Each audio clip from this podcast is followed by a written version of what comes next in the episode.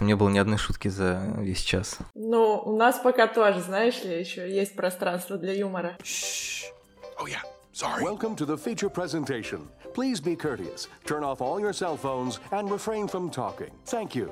Всем привет, это подкаст Мандай Карма. На дворе все еще август, мы все еще сидим дома и созваниваемся по скайпу, и все еще продолжаем говорить о некоторых больших сущностных темах, которые всех волнуют и которые мы даже не претендуем, чтобы закрыть, но надеемся, что взломаем замочек другой на какие-то неожиданные взгляды на эту тему. Собственно, о чем же мы будем сегодня говорить? А если прошлый выпуск у нас был посвящен времени, сегодняшний в каком-то смысле посвящен пространству. Пространству того, где мы смотрим кино, и так как сейчас открываются кинотеатры, и все начинают думать и вспоминать, как же они вообще смотрели кино раньше, до карантина, карантина, как они его смотрели на карантине. Мы постараемся вспомнить свои зрительские привычки вообще и отрефлексировать, поменялись ли они как-то в связи с этим полугодовым заточением, хотим ли мы, чтобы они вернулись в прежнее русло, или они все-таки будут как-то мутировать, и как вообще это может сказаться на зрителях, индустрии, кино, на чем угодно. И сегодня размышлять о том, как мы смотрим кино и как кино существует без нас, вместе со мной будут Оля Касьянова, автор подкаста In Presence и сокуратор подкаста Мады Карма в этом месяце. Привет, привет. И Юля Гулян, редактор и сценарист компании Базилевс, также кинокритик, чьи статьи вы можете прочитать, например, в «Искусстве кино». Всем привет! И я, Лёша Филиппов, редактор сайта Кинотеатр.ру и сайта журнала «Искусство кино». В общем-то, обычно я вначале предупреждаю только о том, что мы можем что-то заспойлерить, но я не уверен, что мы будем что-то спойлерить в большой теме, но на всякий случай будьте осторожны. Держите кнопку на стопе, не дай бог, не дай бог вообще. А вдруг вы узнаете, чем закончатся последние и первые люди. Да, например. Это вообще, не, как бы все пойдет просто одним местом. Ну вот я не знаю, честно говоря, с чего лучше начать. С э, вот этой горячей новости о том, что кинотеатры открываются и возвращается подлинная магия кино, или, может быть, с того, в общем-то, чем мы занимались на карантине, не в смысле хобби, работы и так далее, а именно как э, мы переживали это запертое смотрение или, пережив... или продолжаем переживать, как те люди, кто не очень рвется в кинотеатры. Ну, в я, я не очень рвусь, Юля уже ходит. Оля, я так понимаю, была один раз недавно. Да, зато как. Очень хорошо. Ну, я могу рассказать с точки зрения периферии, да, посмотреть на ситуацию, которая сейчас с прокатом и со смотрением мне дома. А Юля вот нам расскажет совершенно с другой стороны, из гуще событий наш репортер. Давай. Ну, Юль, давай ты начинай, потому что... А, хорошо, хорошо. Авангард, вперед. Да, да, авангард вперед, да. Так, ну что, я была среди тех, кто честно отсидел три или четыре месяца карантина, дико истосковалась по кино как какому-то коллективному experience у, но и в первую очередь я тосковала по кино как по медиуму, с проекцией, с экраном, со зрительным залом, вот со всем этим техническим аппаратом. Ну и судя по количеству городских фестивалей в августе в Москве, видимо, по большому кино соскучились многие, по крайней мере, многие прокатчики и организаторы, владельцы кинотеатров. И со стороны, особенно при покупке билетов, это, конечно, выглядит как определенное возрождение, потому что солдаты полные и в гараж скрин, и на фестивале бит на всех площадках практически. И даже вот сейчас на фестивале экспериментального кино э, МИЭФ, хотя, ну, казалось бы, не самое очевидное э, направление. Но с новыми реалиями нужно понимать, что даже там тот же первый зал октября уже не тот, что прежде. При покупке одного-двух билетов сразу блокируется по два кресла с каждой стороны. И полный зал — это теперь не тысяча человек в портере, а от силы 300 человек, что по факту выглядит довольно-таки удручающе. Да, Все эти пустые... Мы пошутили уже о том, что это и такая игра в морской бой чтобы тебя да. никто не убил, нужно, так сказать, точечками вокруг себя отмечать. Да, абсолютно, так и есть. Прокатчики тоже говорят, что вот если раньше можно было смело букировать тот же первый зал октября с балконом для какой-нибудь премьеры, то сейчас достаточно зала на 100-150 мест. То есть рынок по факту, ну вот по этим э, просто суждениям я могу делать выводы, что рынок схлопнулся в 10 раз и никак еще не восстановился. При том, что на стримингах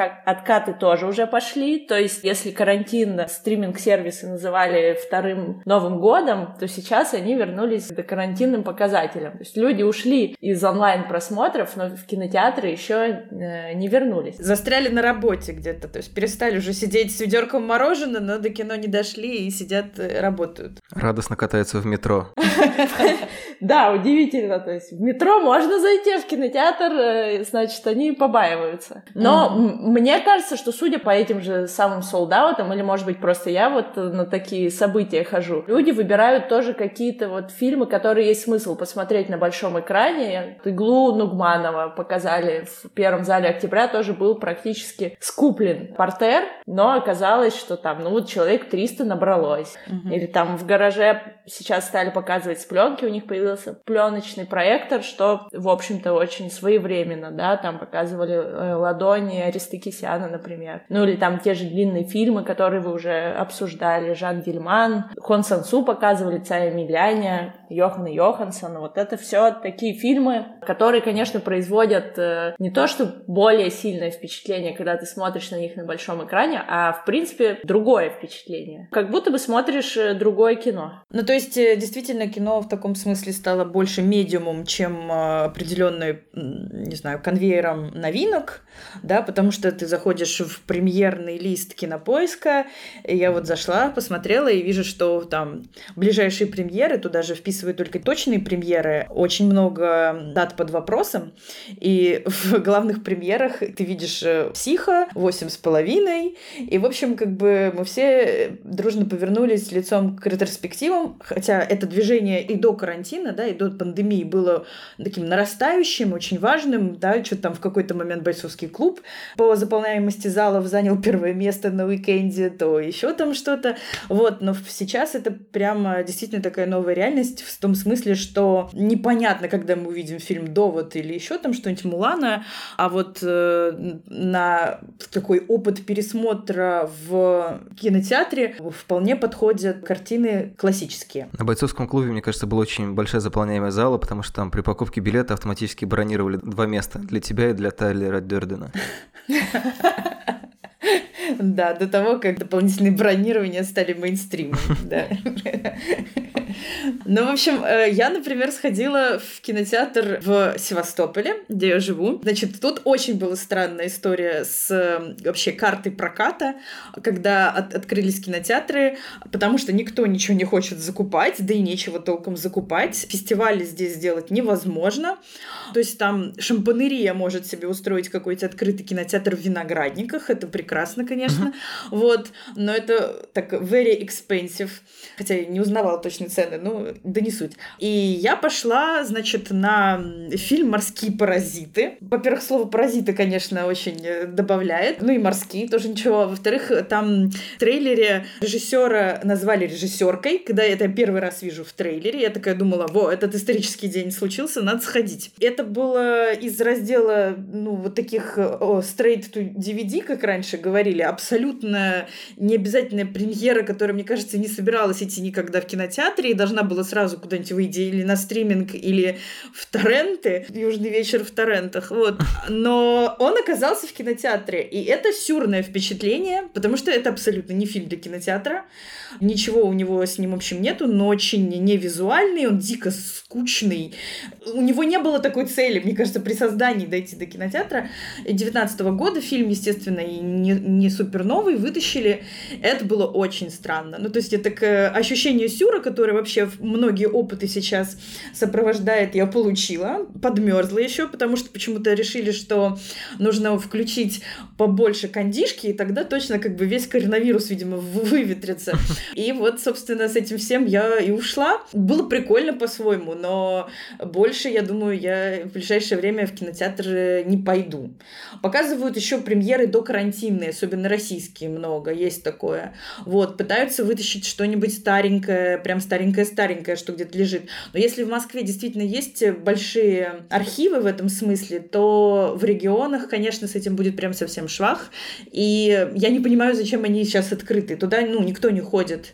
А, да, и еще я заметила, что это очень круто напомнило мне детство, потому что вот в каком-нибудь 95-96 году кинотеатр производил именно такое впечатление. И это были те же самые кинотеатры, у нас, в принципе, сильно не изменилось с этим. Кинотеатр Победа какой-нибудь, он производил такое же впечатление, типа стоит здоровое, красивое здание, очень красивое, сталинский ампир, и ты вообще не понимаешь, что там происходит, потому что, ну, то есть это никак не связано с какой-то с повесткой, с тем, что какими-то классными фильмами, которые выходят, такая совершенно параллельная реальность из фильма «Проклятое место» или как-нибудь. Последние первые люди, опять же.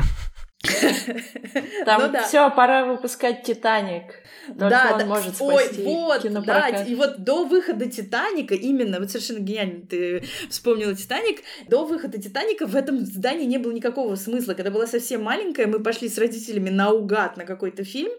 Это был фильм «Дьявольские гонки», по-моему, назывался. Это фильм 80-х годов, и это даже не, катери... не категория «Б», а категория «Д», знаете, как вот грузовик. Вот. Да, то есть это было такое прото-GTA. Возможно, там был Сталлоне, возможно, нет. В общем, там э, были гонки, в которых тебе нужно как можно больше людей сбить. И это был абсолютный культурный шок. Вот первый фильм, который я посмотрела в кино, и я вообще не поняла, к чему это все было. Но впечатляюще запомнилось и так далее. Вот в этом смысле, конечно, сейчас есть такой back to childhood, потому что не очень ясно, да, вот это межформате у кинотеатров есть, что они могут дать зрителю, если это не гараж скрин, конечно. Я хотел бы свести на самом деле две вещи, потому что, с одной стороны, есть вроде как очевидное ожидание фильмов событий, то есть сейчас и, и тот же Довод, и Мулан потихонечку двигают, ну, Довод вроде как уже остановился, все, он стоит на одном месте, Мулан сдвинули еще на неделю. Он видимо, зациклился. Чтобы, да, видимо, чтобы не конкурировать с Ноланом, ну и неизвестно, на самом деле, насколько это все продолжится. Ну, типа, вот сейчас уже вроде как близко-близко есть э, подозрение, что все-таки все уже будет, но не очень понятно. А, но по большому счету это же давний вопрос к российскому прокату, и, наверное, не только российскому. И мне вообще нравится, на самом деле, как карантин очень многие вещи заставил пересмотреть. Ну, в частности, то количество фильмов, которые выходят в прокат, их качество. Иногда очевидно, что тот фильм, который выходит, он, ну, типа, нет смысла его выпускать. То есть он, а, скорее всего, не соберет. Ну, я не знаю, это нужно проверять цифры, но есть огромное количество фильмов, которые выходят просто как будто бы для фона. Это, наверное, связано с какими-то сложными прокатными механизмами, когда там фильм покупается пакетами, поэтому, ну, условно говоря, ты покупаешь довод, а тебе еще дают какую-нибудь убогую мультипликацию про шимпанзе, где там все из квадратиков состоит, и все еще плохо переведено вдобавок. И там вообще даже не парятся насчет дубляжа, и там есть голос, который звучит просто поверх э, оригинальной дорожки. Там есть какие-то сомнительные боевики, или там, не знаю, какие-нибудь не слишком на слуху французские, испанские или еще комедии. То есть в целом карантин заставляет задуматься о том, что как много мусора как бы существует в информационном поле, с одной стороны. И то есть очевидно, что ну как-то масштабы или выборку нужно немножко корректировать. И условно говоря, фильмы из Кан, Венеции или Берлина, которые называются critically acclaimed, и которые было бы интересно посмотреть, что называется, ценителям на большом экране, не потом там как-нибудь, когда они где-нибудь как-нибудь появятся, может быть, в том формате, в котором это традиционно... Задумывалось задумывалась. Ну, угу. и задумывалась, и, при, и привычно. Мне кажется, это отдельная тема, на самом деле, насколько принципиальная разница между большим и любым другим экраном. Но, тем не менее, как бы это фильмы, которые, ну, как минимум, имеют какой-то какой вес, какую-то значимость. А реально очень много мусора, и сейчас, я, я не знаю, будет ли это как-то пересмотрено, в связи с тем, что, ну, очевидно, уменьшается количество зрителей. Уменьшается даже при том, что есть вот сейчас все ломанутся и будут везде солдат. Их все равно ну, их банально в зале меньше умещается в связи с нормами безопасности. И, наверное, вот Юля сказала, что многие соскучились по кино, особенно организаторы фестивалей и владельцы кинотеатров, и поэтому, мне кажется, на самом деле все фестивали сейчас просто стоят друг у друга на голове, немножко покусывают друг друга за уши, как такие милые игривые щенята. Просто потому что есть еще ощущение, что если не сейчас, то непонятно когда. Вдруг там еще что-нибудь закроют, вдруг снова все это отложится, и поэтому некогда ждать, спеши жить, как говорится. Честно говоря, не знаю, просто для меня еще важный вопрос, который требует как бы переосмысления, это насколько действительно большой экран что-то дает, насколько совместный просмотр что дает. То есть это важные отдельные практики, безусловно, но мне кажется, что степень их приоритетности все-таки немножко преувеличена. Какое у вас э, отношение с большим экраном и людным залом? Или не очень людным, как я понимаю, в случае Оли, если, не знаю, сколько человек было на паразитах? Морских паразитах. Морских паразитах, да.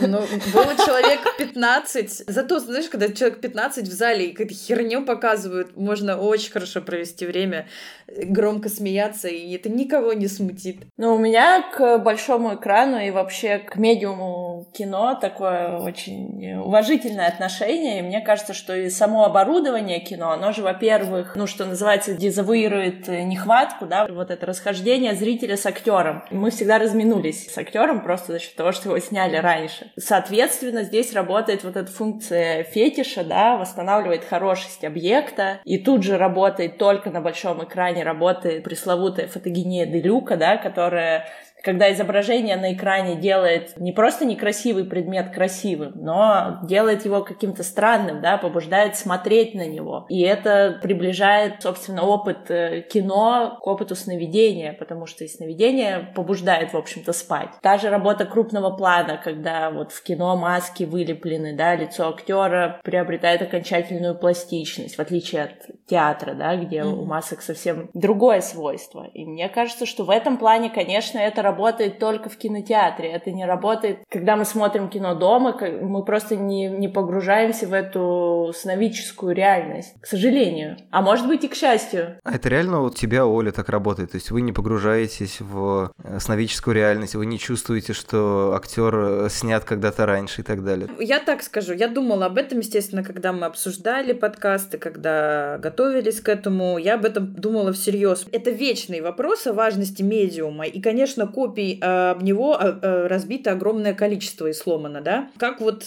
определить свою индивидуальную позицию к этому? У меня есть ощущение, что смотрение вместе с медиумом и в коллективном таком составе, и в этой темноте и так далее актуализирует одни контексты, смотрение в индивидуальном порядке и вот с этим мирочком на ладони или мирочком на экране небольшом в своей специальной обстановке актуализирует другие контексты. Это не смена хорошего на плохое или обратно, это просто разные смотрения. И есть ощущение, что опыт смотрения во время карантина, когда доступа к экрану большому нет, изменился. Я бы хотела еще, например, сказать, как важен киношный звук, потому что для меня больш... большая часть потери, в принципе, после того, как э, кинотеатр в целом стал второстепенен после революции стримингов и так далее, для меня лично важной частью вот этого experience а вокруг себя был звук, потому что мне очень повезло посмотреть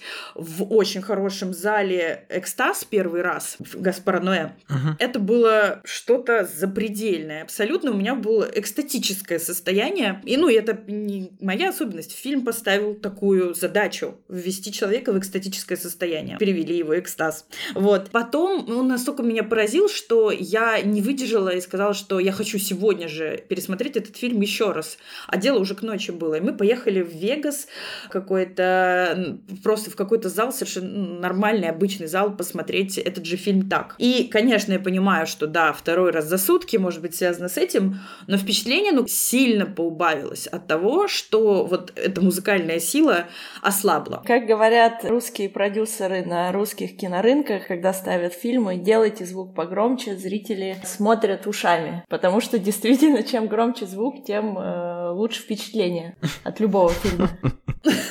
ну, как минимум, сильнее, так сказать. Ну, да. вот э, те же последние первые люди, их было очень интересно. Вот Лёша, кстати, вот говорил, что он рад, что он посмотрел их не в кинотеатре, а дома, как найденную запись, да, как найденную записку. Вот интересно, чтобы ты эту мысль тоже продолжил. Но вот я тоже, я смотрела, и да, в этом есть интересный контекст послания один на один от э, неких условных потомков нежным голосом Тильды Суинтон.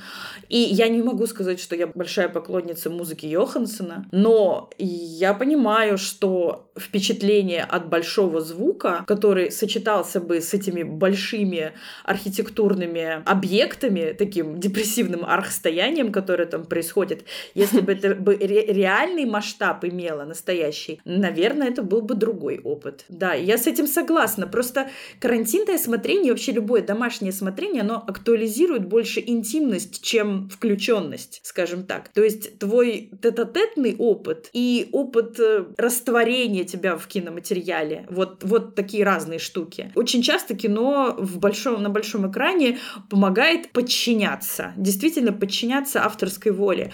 На Суспире, я рассказывала уже, у меня просто сразу дыхание полностью под дыхание фильма подстроилось. Это вполне физиологическая вещь. А когда ты разговариваешь тет-а-тет э, у себя дома, на своей территории, это актуализирует какие-то другие вещи, возможности тебе высказаться самому тоже, находиться в диалоге с материалом. Это тоже очень ценно. И мне кажется, что в определенном смысле то, что это произошло в этом году, это ценный опыт для нас, для того, чтобы как раз вот это вот состояние сновиденческое или гипнотическое, которое дает не только кино, но, например, и новости, которые нас постоянно бомбардируют, и завороженность там экраном социальных сетей, что это все немножечко подсбилось с нас. Мне кажется, это очень своевременный опыт, у него тоже есть польза. Ну вот если вернуться к последним и первым людям, надо, наверное, пояснить, э, что это первый и последний фильм э, композитора Йохана Йохансона, это его режиссерская mm-hmm. работа, и это вольная экранизация самой масштабной истории будущего э, романа Олафа Степлдона одноименного,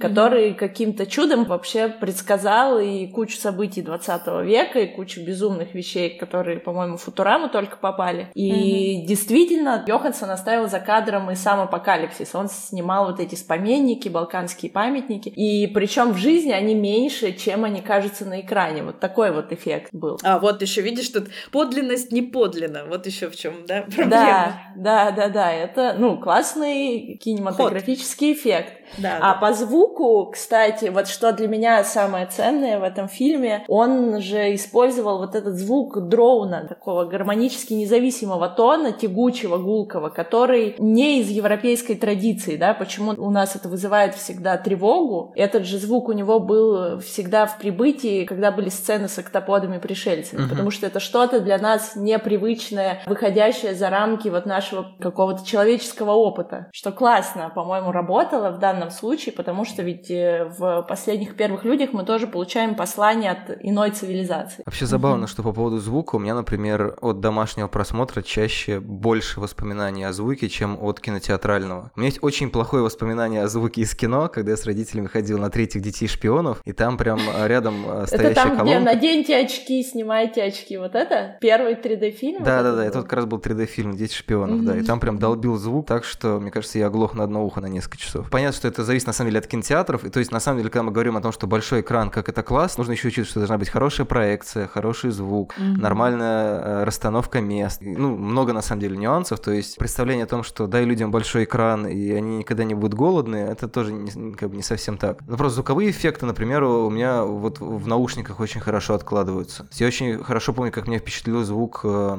корейского хоррора «Вопль». Прям я сидел, и я как будто бы... Это было похоже на практику медитации. То есть, знаете, там есть всякие эти вот шумы, типа природы, не знаю, mm-hmm. речка бежит, еще что-то. Вот этот был абсолютно такое же погружение, как будто ты перенесся туда. То есть это было полное ощущение путешествия в какую-то другую, ну не то чтобы реальность, но другую какую-то географию, еще что-то. С Акирой у меня была такая же фигня. Фильма уже 32, по-моему. И все равно у него настолько простроен звук, и там понятно, что он записывался отдельно, и что там говорили отдельно люди, отдельно там кто-то куда-то бежал, но все равно было ощущение вот этого путешествия в Нео-Токио и вот это странное будущее. Потом вот недавно я смотрел «Бескрайнюю ночь», тоже для меня вот это все странные музыкальные шепотки, которые там были, они вот э, немножко залезали под кожу. То есть для меня на самом деле домашний просмотр супер ассоциируется с каким-то таким сновидческим, с каким-то засасыванием в экран. Ну, на- надо как бы признаться, что я, с одной стороны, как мне нравится большой экран, да, мне нравится смотреть фильмы в кино, не знаю, когда я это сделаю в ближайшее время, но тем не менее, но при этом мне, в общем-то, без разницы, где его смотреть. Мне очень нравится смотреть фильмы с ноутбука, мне очень нравилось в свое время, когда был КПК, я смотрел фильмы с КПК, я несколько раз смотрел фильмы с телефона. То есть, по большому счету, для меня, если фильм работает, работает на меня. То есть тут не всегда угадаешь, но тем не менее, для меня абсолютно без разницы, в какого размера экран погружаться, как вести с ним диалог. То есть, может быть, мне просто больше нравится, вот, э, как сказал Оля, вести такой более размеренный э, диалог, но тем не менее и затягивание, и, не знаю, погружение в сон, и ощущение какого-то другого масштаба, и киногеничность объектов, которые в жизни, может быть, не настолько киногеничны и интересны. Для меня вот все-все-все пункты, которые обычно перечисляются как веский повод в пользу большого экрана, для меня абсолютно работают практически с любым экраном. Погоди, но тем не менее, вот ты же написал, когда писал про этих же последних и первых людей, что ты рад, что посмотрел их именно дома, а не на большом экране. То есть ты говоришь, что тебе все равно где, оно должно везде работать. Не все работает везде, это просто как бы факт. Что-то работает где-то лучше, где-то хуже. Допустим, э, степень лояльности может быть просто больше и меньше, конечно, безусловно. Но вот тем не менее, да, ты же написал, что вот я рад, что посмотрел это дома. Почему? А, все. Я просто сейчас уже не помню, где, где я писал, что я прям именно рад, что я посмотрел дома, потому что я писал о том, что концептуально, мне кажется, интересно это было бы смотреть в специальном месте, условно говоря, в музее, потому что это бы вписывалось в определенную архитектурную линию этого да, фильма. Это, ну, это, в принципе, и задумывалось как перформанс, и было исполнено как перформанс. Так что действительно это как раз работа на грани кино и видеоарта. Так что да. А дома, мне кажется, это интересно посмотреть, потому что фильм Йоханссона, он, он как будто бы как говорит, дайте мне большой зал, дайте мне большой зал, зал, сейчас я их поставлю всех на колени, они будут в шоке от меня. Я не могу исключать, что мое немножко раздражение было вот именно просто связано с, ну, что называется, с интонацией, с такой вот какой-то выбранной стилистикой, когда мне говорят, смотрите, это, это вещь, от которой захватывает дыхание. Я понимаю, что, ну, не, нифига не захватывает. То есть все классно, очень классные объекты. Там, ну, то есть э, я понимаю этот эффект, но вот у меня возникает какой-то абсолютный рассинхрон с этой картиной. Опять Тильда Свинтон э, своим инопланетным голосом что-то рассказывает. Это дурацкая точка, которая символизирует сигнал, который, который посылается из прошлого в будущее. Жалко, что в русской версии Хабен Зеленский не переозвучил закадровый голос. Боже мой! Да ладно, это же родная хрипотца, какой же из него ксеноморф. Это же просто жизнь. Какие же это кубики? Это жизнь моя. Ну вот, кстати, я помню, когда еще мы ходили в офис каждый день, и мы там в Базилевсе все фанаты Супер VHS, куда Оля пишет, соавтор э, вот да, этих роликов. Писала, и, писала. Писала, окей. Okay. Mm. И когда выходил новый трейлер, мы с ребятами такие, так, стоп, нет, мы не будем смотреть это на телефоне. У кого самый большой ноутбук, открывай на ноутбуке. Потому что мы понимаем, что это настолько плотное изображение с кучей деталей и юмора, что, конечно, нам хотелось увидеть это на максимально большом большом экране. Я думал, ты сейчас скажешь, мы звали Хабенскую, такие, так, мы не будем это смотреть в оригинальной озвучке, пусть он нам это все переводит. Кубик в кубе нам не канает, только хаба, только хардкор, все. Ну, кстати, про детали, это вот это, наверное, один из э, point ов, которые можно... Ну, то есть ты можешь, конечно, рассматривать детали на, экране ноутбука, но на большом экране это иногда бывает сподручнее. Тут трудно спорить. Ну, мы, короче, опять э, начали говорить о том, что же лучше, да? Окей, а вот что нам сам по себе этот опыт, когда нам не нужно было думать о том, что же лучше, потому что обстоятельства выбрали все за нас. Что он дал, как изменилось вот наше меню и так далее. Я вот лично поняла, что я могу расслабиться во многом смысле, ну, я и так не то, что напряжена в плане того, чтобы посмотреть все на свете, но вот эта категория необходимости повестки, необходимости посмотреть то, что закреплено именно за этой неделей или за этими двумя неделями, она отпала, и это тоже дало какое-то освобождение, расслабление. И вот, например, сериал «Чики» я посмотрела вообще две недели назад. Ну и, в принципе, какие-то сериальные title ы перемешались, и какие-то важные новые, которые, в общем-то, заменили собой премьерность кино. Колл-центр был, да, вот очень именно в самой гуще карантина, с возможностью действительно пересмотреть то, что не, невозможно было пересмотреть годами. Я посмотрела полностью сериал «Школа», я очень давно хотела его пересмотреть, и пересмотрела всех «Безумцев» просто как бы нон-стопом, и посмотрела старое итальянское кино, случайно как-то так вышло, но тоже очень прошло.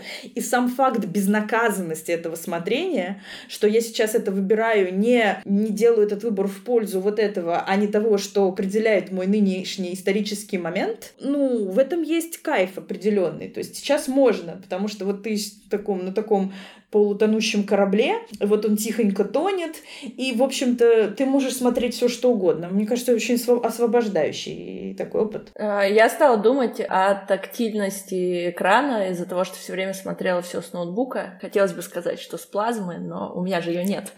Тактильность экрана в том плане, что взгляд в то и дело фокусируется не на картинке, а перед ней на самой поверхности вот этой ребой немножечко, да, цифровой поверхности, вот то, чем очень любил заниматься Атом и Гаян, да, в фильмах, когда вот он исследовал вот эту вилку между кино и видео. У него все время там или какие-то камеры видеонаблюдения, то есть он постоянно ищет вот эту вот степень отстранения. И мне кажется, это интересный опыт, и может быть еще из-за того, что я, опять же, пересматривала Мистера Робота, а там, в принципе, еще плюс к этому, постоянно мы фокусируемся на его экране компьютера. То есть mm-hmm. это получается такая двойная дигитализация. И мне кажется, в этом плане очень круто схвачено именно поверхность экрана, потому что там глядываются в экран э, с какой-то особой любовью, что ли, я даже не знаю. То есть это, в принципе-то, там есть элементы вот э, нашего любимого скринлайфа. Да, да. Я, я хотела пошутить, что ты же работаешь в Базилевсе, конечно, это сам Бог велел. Это же родное светящееся гнездо. Да, да, именно так, конечно. Я только такое смотрю.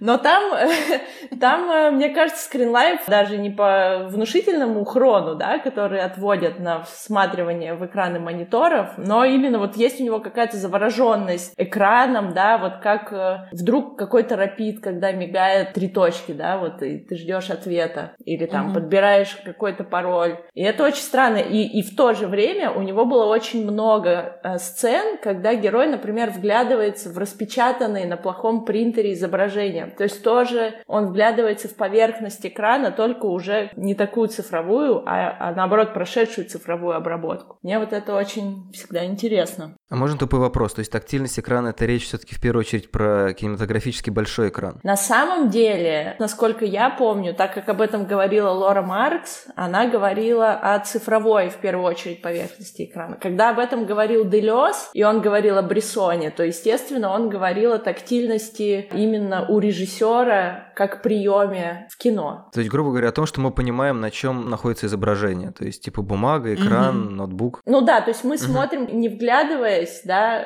в изображение, а именно смотрим на вот эту поверхность, на которую проецируется или с которой на нас светит, да, если это экран или плазма. И это чаще всего, э, вот, кстати, у Гаспара Ноэ вот излюбленный прием, да, вообще любой расфокус, любое нечеткое изображение, то, с чем работают видеохудожники mm-hmm. испокон испокон веков, да, вот они работают с поверхностью экрана. Когда мы не видим четкое изображение, мы начинаем его достраивать э, благодаря поверхности экрана. Это действительно важная такая штука. Еще помимо вот этой рябучести черного зеркала, да, которое просто-напросто не в состоянии порой передать в свечении глубокий черный, тот же, оно же вечно, если ты не в затемненном пространстве находишься, если где-то есть солнечный свет, оно зачастую еще тебя отражает. К вопросу того, что ты тет-а-тет э, находишься с автором, ты очень хорошо себя ощущаешь. Леша говорит, что нет, я ощущаю себя, когда я смотрю дома. И когда ты буквально начинаешь важный, особенно момент какой-то, из-за того, что там все погружается в темноту, а у тебя есть свет, и ты проявляешься сама в экране, в этом тоже есть э, специфика смотрения, которая действительно актуализируется, когда ты часто смотришь дома, часто смотришь с ноутбука, например. Ну, то есть ты реально погружен в какую-то ситуацию, в напряженный конфликт, а потом хопа, и ты видишь свою лицевую реакцию на это, свои поднятые брови, налитые слезами глаза или равнодушные, наоборот. И в этом тоже есть очень интересный эффект. И это антикиношный эффект, потому да. что, по идее, в кино мы видим все, кроме нас самих. Мы же исключены как бы из этого сна, по-хорошему, в классическом кино, в кинотеатре. Ну, согласна, да, наверное, можно назвать это эффект антикино. И иногда он очень раздражает, а иногда он, наоборот, кажется невероятно таким awakening. Причем мы же видим себя, да, действительно, чаще всего, когда появляется черный экран, а он появляется, когда фильм заканчивается. То есть это uh-huh. такое двойное пробуждение. Вот ты смотрел кино, ты был туда погружен, и тут вдруг тебе предъявляют самого себя. Да, это тоже. В тему киногеничности такой смотришь на ноутбуке, потом проявляешься сам на экране, такой, а кто это у нас тут такой киногеничный? Слушайте, или нет, наоборот, о черт, какой Не, ну мы же, мы же выяснили, что экран э, все делает киногенично. Так что тут э, есть и плюсы у маленького Но экрана. большой, большой такой экран делает киногенично. Ты наоборот себя чувствуешь, ты, особенно если какой-то драматичный фильм, ты чувствуешь себя раздавленным и так от того, что происходит, а потом ты видишь свою раздавленную реакцию на лице, и это становится таким, пуф, ну, вообще чрезмерным катарсисом. Но это к вопросу тоже о том, что аура, такое тоже плавучее, да, понятие, которое мы обсуждали, mm-hmm. когда говорили о кино в кинотеатре, да, вот проблема отсутствия ауры тогда, когда предмет копируется и подается в отдельном частном индивидуальном потреблении, это тоже такая штука, по-моему, потому что определенная аура есть и в индивидуальном смотрении, Особенно если, конечно, сам по себе продукт создан для индивидуального посмотрения, а не для кино. Все-таки продукты, они же тоже отличаются, если фильм ориентирован там на стриминг тот же или так далее, чем когда на большой экран.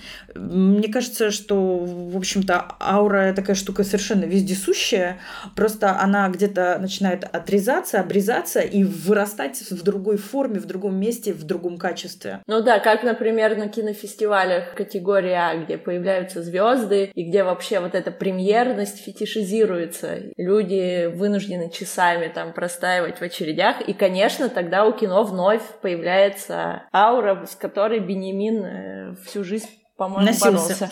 Носился. Я отказывал Да. кино вообще в любом виде. То есть я так понял, что по Беньямину, даже если бы у каждого фильма, как э, у старых фильмов, был бы только один короб с пленкой, первозданный фильм, это все равно не то, потому что на нем запечатлена какая-нибудь гора, которую в идеале нужно увидеть там, где она стоит. Но вообще, мне, честно говоря, кажется, что аура это такое немножко сектантское понятие, потому что какая-то такая терминология аура, там, состояние, магия кино, это все, знаете, как бы слова, которые значат как будто бы очень много, но потому что очень часто к ним апеллируют, как типа этот фильм, который э, передает магию кино или описывает магию кино, но при этом который, ну, не очень понятно, что значит, какую именно магию кино. Это очень разнообразные Ну вещи. что тебе непонятно? Аура, аура как бы? Ты чего? Как Экрана, места, твоей радости от нахождения. То есть, например, аура кинофестиваля, она понятна. То, что ты находишься в данный момент, в этом месте, на этом фильме, с этими людьми, в такой-то день, э, иногда раньше других, иногда в присутствии, ну, как минимум, съемочной группы, иногда там, не знаю, Брэда Мгм. Питта и так далее. И вот какое-то специфическое э, удовольствие, ну, такое немножко элитное, скажем так. То, что если ссылаться на Беньямина, где он говорит, что вот аура обладает ветка, трепещущая на ветру, там, где она трепещет, а то, что собор с какой-нибудь площади при помощи фотографии можно перенести домой к ценителю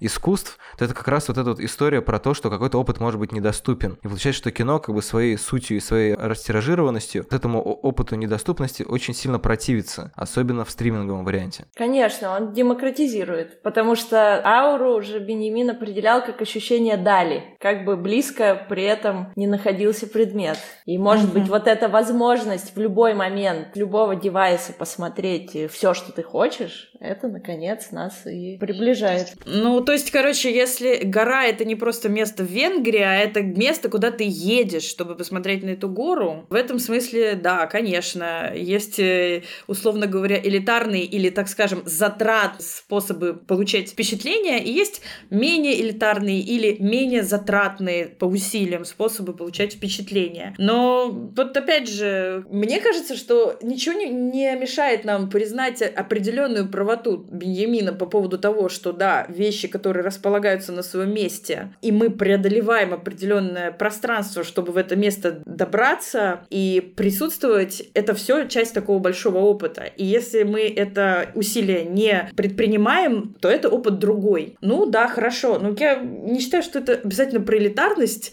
э, потому что тебе никто не мешает отказаться от таких сложных э, впечатленческих задач и просто получать другие впечатленческие задачи из самого там драматургического материала или визуального материала, который дает тебе кино. Это просто одно кушание, другое кушание, кому что. Я просто говорил о том, что, да, мне кажется, немножко странная вот эта такая логика о том, что нужно наслаждаться горой вблизи и при этом чувствуя ее даль, особенно э, в свете да, каких-то марксистских суждений Бениамина, потому что очевидно, что приехать к горе – это возможность не для всех, я про это говорю. Поэтому, там, не знаю, условный Бродский писал о том, что мы смотрели кино как будто путешествие в другие страны. То есть кино таким образом дает эту возможность путешествия, которая по разным причинам, ну, очевидно, не всем дана, как и некоторые опыты. А сейчас вообще практически никому. Да, это замечательно. Просто это все равно будут разные вещи. Это не значит, Да, что да-да-да, одни хуже, разные. а другие лучше. Они просто разные, да. Да, в общем, черт с ним, короче, с Беньямином. Я хотел про Ничего взгляд еще поговорить. Потому что мы говорим про экран, на что мы смотрим, но мы не говорим, как мы смотрим. Потому что вот Юля на примерах фильмов А- Атома и Гаяна описывала, что его очень интересует то, на что нанесено изображение. Мы же немножко по-разному считываем изображение. То есть, если это, условно говоря, распечатка кадров из фильма, это один эффект. Особенно если это фиговая вот эта вот распечатка из детективов, где там какой-то супер-супер приближенный кадр, и на нем там как-то в пикселях на самом деле мы видим, что, там, не знаю, Брэд Питт убил всех. С другой стороны, экран ноутбука, с третьей стороны, это большой экран, и при этом мы немножко по-другому смотрим на реальность, и опять же, извините, последняя ссылка на Беньямина, он же там пишет о том, как меняется, в общем-то, восприятие реальности и всего прочего, то, о чем обычно говорят, что, ну, там, к киносмотрению нужно привыкнуть, то, что киносмотрение меняется, оно вписывается в человеческий опыт и так далее. И мне кажется, что помимо того, что оно вписывается в наш опыт, и мы привыкаем, там, ну, видимо, кто-то, может быть, больше привыкает смотреть на большом экране, как такой более традиционный формат, кто-то привыкает смотреть на экране ноутбука и, может быть, да- даже на малом, ну, в смысле, на, на смартфоне, потому что смартфон же он немножко растет, и есть уже разные платформы, которые под это заточены, там, начиная от, простите, TikTok и заканчивая платформой Quibi, которая делает такие малоформатные сериалы. Но мы же и на жизнь смотрим немножко по-другому, то есть я вот сейчас смотрю, не знаю, на штору, из-за которой выпадает свет, и я отчасти смотрю на это как бы и своим взглядом, и через прицел смартфона, и немножко я представляю, как это может быть кинематографично запечатлено. То есть мы как бы получаем и кинематографический взгляд тоже в вследствие вот этого многолетнего опыта киносмотрения. Ну, конечно, mm-hmm. это разная оптика всегда как-то множит смыслы. Ролан Барт находил третий смысл только в скриншотах Ивана Грозного. Вот ему нужно было остановить картинку и вглядываться в нее. Тогда он вот Скриншоты переписки с Иваном Грозным. О, Господи. Пришли фотку бороды, да. Не знаю. Мне кажется, мы все обсудили. Да, типа на бороде можно и закончить. Но на самом деле я хотел еще на самом деле, я хотел еще поговорить по поводу этого конфликта, который, наверное, опять же усилился в связи с карантином и онлайн-премьерами. Ну, типа, если фильм показывается на какой-то онлайн-платформе, недоступной в России, и в России он, скорее всего, по известной информации не был показан. Грубо говоря, вот этот э, журналистский или блогерский подспудный призыв к пиратству, насколько это, на ваш взгляд, чудовищно, и насколько вообще это проблема критики журналистики, а насколько индустрии? Я считаю, что это абсолютно аморально. Большое неуважение к индустрии так себя вести. Я помню, что кто-то был из критиков, кто в Фейсбуке выкладывал прямо ссылки на рутрекер одно время, может, до сих пор выкладывает. Мне кажется, я его просто из друзей удалила. Ты подводишь труд э, огромного количества людей. Я понимаю, что, да, хочется поделиться какими-то сокровищами, хорошими фильмами, рассказать о них. Но тоже вот вопрос. Мы же рассказываем о фильмах, которые мы посмотрели на фестивалях.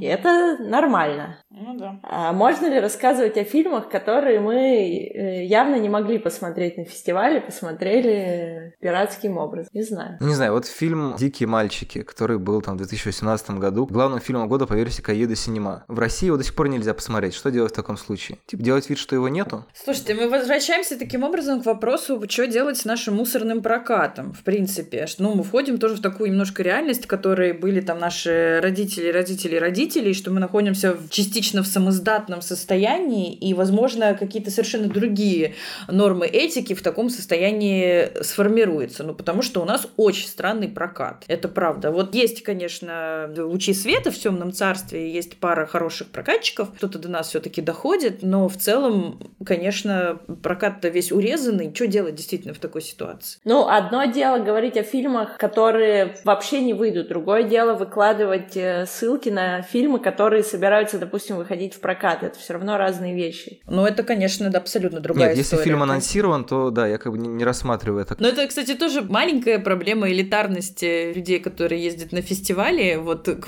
возвращаясь к вопросу ауры, да, есть одно дело вот трудности дойти куда-нибудь до горы ногами просто, а другое дело действительно то, какое впечатление на нас производят фильмы, когда мы смотрим их на фестивале, когда мы смотрим там по 4-5 по фильмов в день в определенном определенном атмосфере. И, наверное, каждый замечал за собой, что когда ты потом пересматриваешь что-то из этого, так сказать, на материке с людьми в прокате, то впечатление совершенно другое. Или оно просто немного слабее. Ну, конечно, Рома Куарона, увиденная с пленки в Венеции вместе с Куароном в одном зале, и потом увиденная на Нетфликсе. Угу.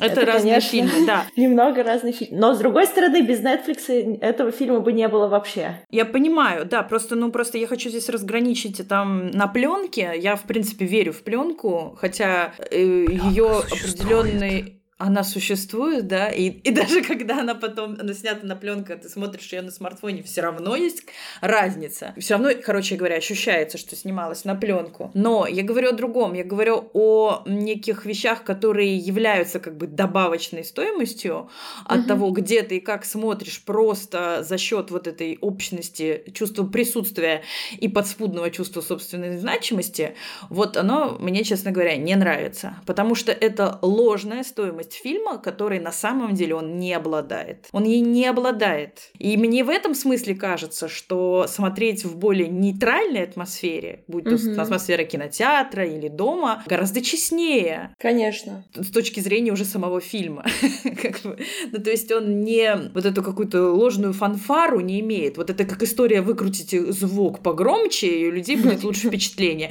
Вот, вот это тоже такая немножко ложная фанфара. Но при этом тут есть же два еще пункта, что обычно конечно, многие фильмы все-таки при пересмотре, они немножко теряют какое-то свое бренд. Все-таки первое впечатление часто сильнее, чем второе. Ну, по-разному, кстати, бывает. Ну, в зависимости от дистанции. Иногда, да, конечно, фильм, который тебя не очень впечатлил в первый раз, ты пересматриваешь, такой, ага, блин, вот на самом деле классный фильм. Или там, ну, находишь что-то другое, и он по-прежнему, зараза, все такой же классный, или еще что-то. Угу, а, это, да. Ну, как бы, окей, это супер индивидуальное поле, потому что, не знаю, у меня бывают какие-то фильмы просто не, не меняются как бы во времени, то есть я вот посмотрел, условно говоря, потом через год, и мне как бы не, нечего добавить к тому, что мне подумалось при него в момент. Но, с другой стороны, угу. действительно, фестиваль — это такая немножко выставка элитных собачек, это, конечно, такое рыночное представление, которое, ну, как бы дает тебе... Э, это как такой супер элитный пресс-показ. То есть вот как э, пресс-показ, на самом деле, мне кажется, немножко подсносит голову, наверное, особенно на первых порах. Типа вот сам угу. факт, что вот, меня привели, там, не знаю, не палками посадили. выгнали из кинотеатра, да, посадили, даже Дали распечаточку, да, дали. дали мне пресс-релиз, и там даже буквы есть, и тогда и актеры названы, тогда. То есть это все как бы такой немножко странный индустриальный дополнительный эффект, немножко дешевый покупал его на самом деле, э, ну в смысле mm-hmm. впечатление. С другой стороны, точно такой же эффект существует, когда ты посмотрел какой-то фильм, который, ну условно говоря, не существует в каком-то публичном пространстве. То есть нашел какую-то, не знаю, редкую новинку проката, э, нашел что-то вдруг там на где-нибудь на Муби или на кинотеатрах, неважно. Нашел даже в рамках кинофестиваля, где казалось бы, что у вас вся такая аура первородности, как в «Игре престолов», что вы немножко как бы впереди всего вот этого кинематографического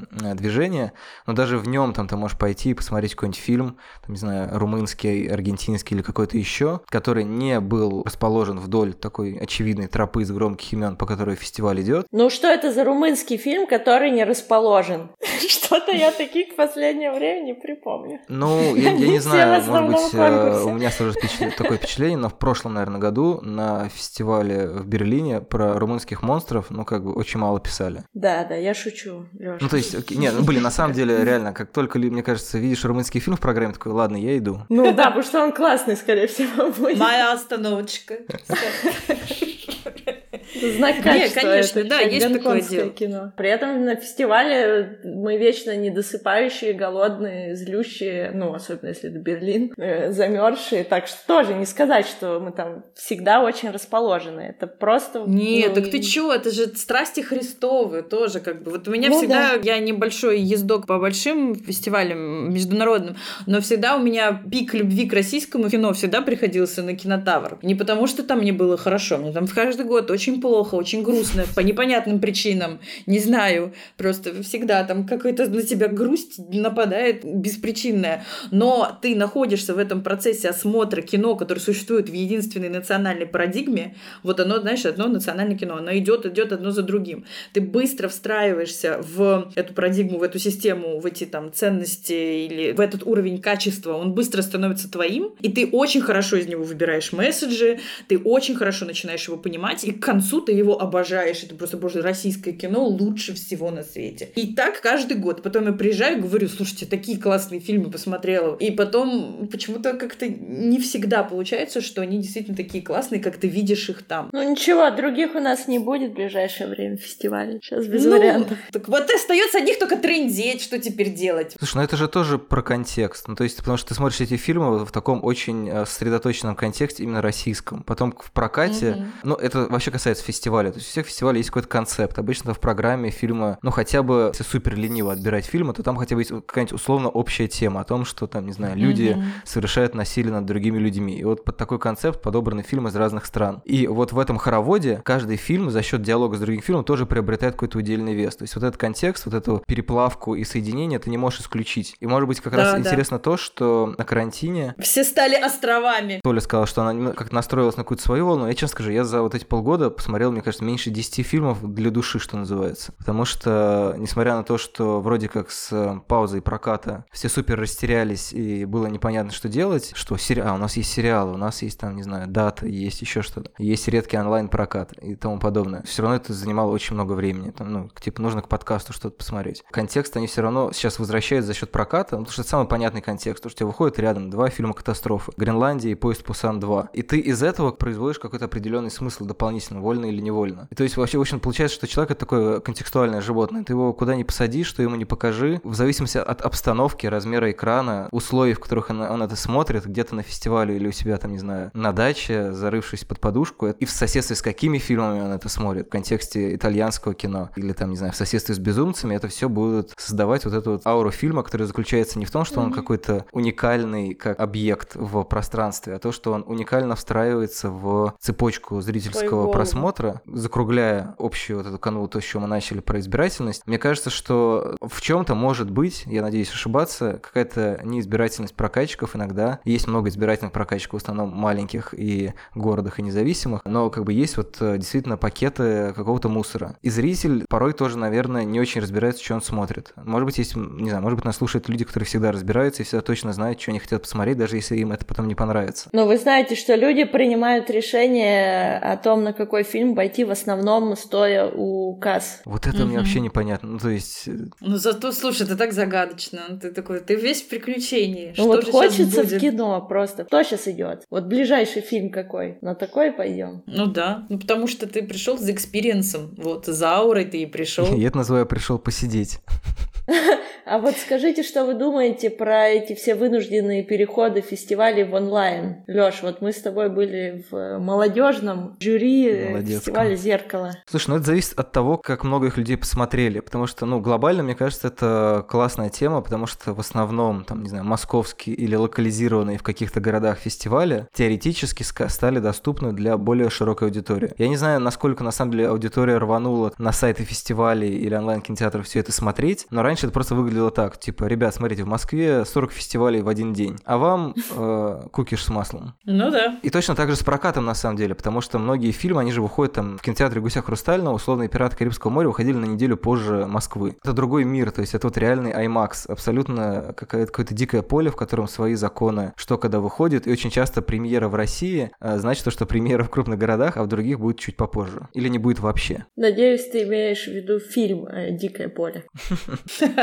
Ну, может быть, в этом, в этом смысле эта ситуация чуть-чуть полегче, чем было раньше. Вот, может, Юля это лучше знает. Нет, в принципе, графики какие-то постепенно устаканились, но объемы, безусловно, совершенно другие. И, кстати, поэтому киноклубное движение в регионах не то, что гораздо сильнее или значительнее, но, но оно для людей важно. Обычно в каждом городе, где есть университет, есть парочка сильных киноклубов. Там есть какая-то свой выбор смотрения. Да, там есть артхаусные ну, в таком классическом понимании слова артхаусные кинотеатры, действительно. И мне кажется, что все независимые прокатчики все равно у них сейчас, ну, там, 100 копий все равно есть. Из них 40-60 это Москва и Питер, все остальное это регионы. Угу. И, и мне кажется, что в данном случае как раз э, сокращение окна между кинотеатральным прокатом и выходом на VOD, на платформах, он играет на руку и действительно позволяет всем увидеть какие-то вот редкие фильмы, до которых которых просто физически не добраться было раньше. Ну да, мне, мне безусловно, вот это на руку, потому что бит для меня стал доступнее, mm-hmm. и э, это прикольно, мне нравится. И честно говоря, если уж совсем серьезно, не на все фильмы ты хочешь идти в кинотеатр. Вот, ну, например, конечно. много, но многие примеры документального кино, которое не визионерское, mm-hmm. а вот просто интересную историю рассказывает. Ты как бы не всегда хочешь переться в ЦДК и хочешь посмотреть это дома, потому что, ну, у тебя не очень хорошо со временем. И в этом смысле тоже хорошо. Ну и, может быть, даже тебе это больше понравится на экране поменьше, потому что огромная говорящая голова — это не всегда круто. Да, только если это огромная говорящая голова Финчера в фильме про Трюфо и Хичко Хичкока, и ты такой, о, да. Или Канни Уэста в фильме про универмаг Калет. В общем, большой, большой голове аура не нужна, как говорится. Ну, давайте-то на этом закончим. Ну, давай. Супер. Всем спасибо. Пока-пока. Пока-пока. Всем пока.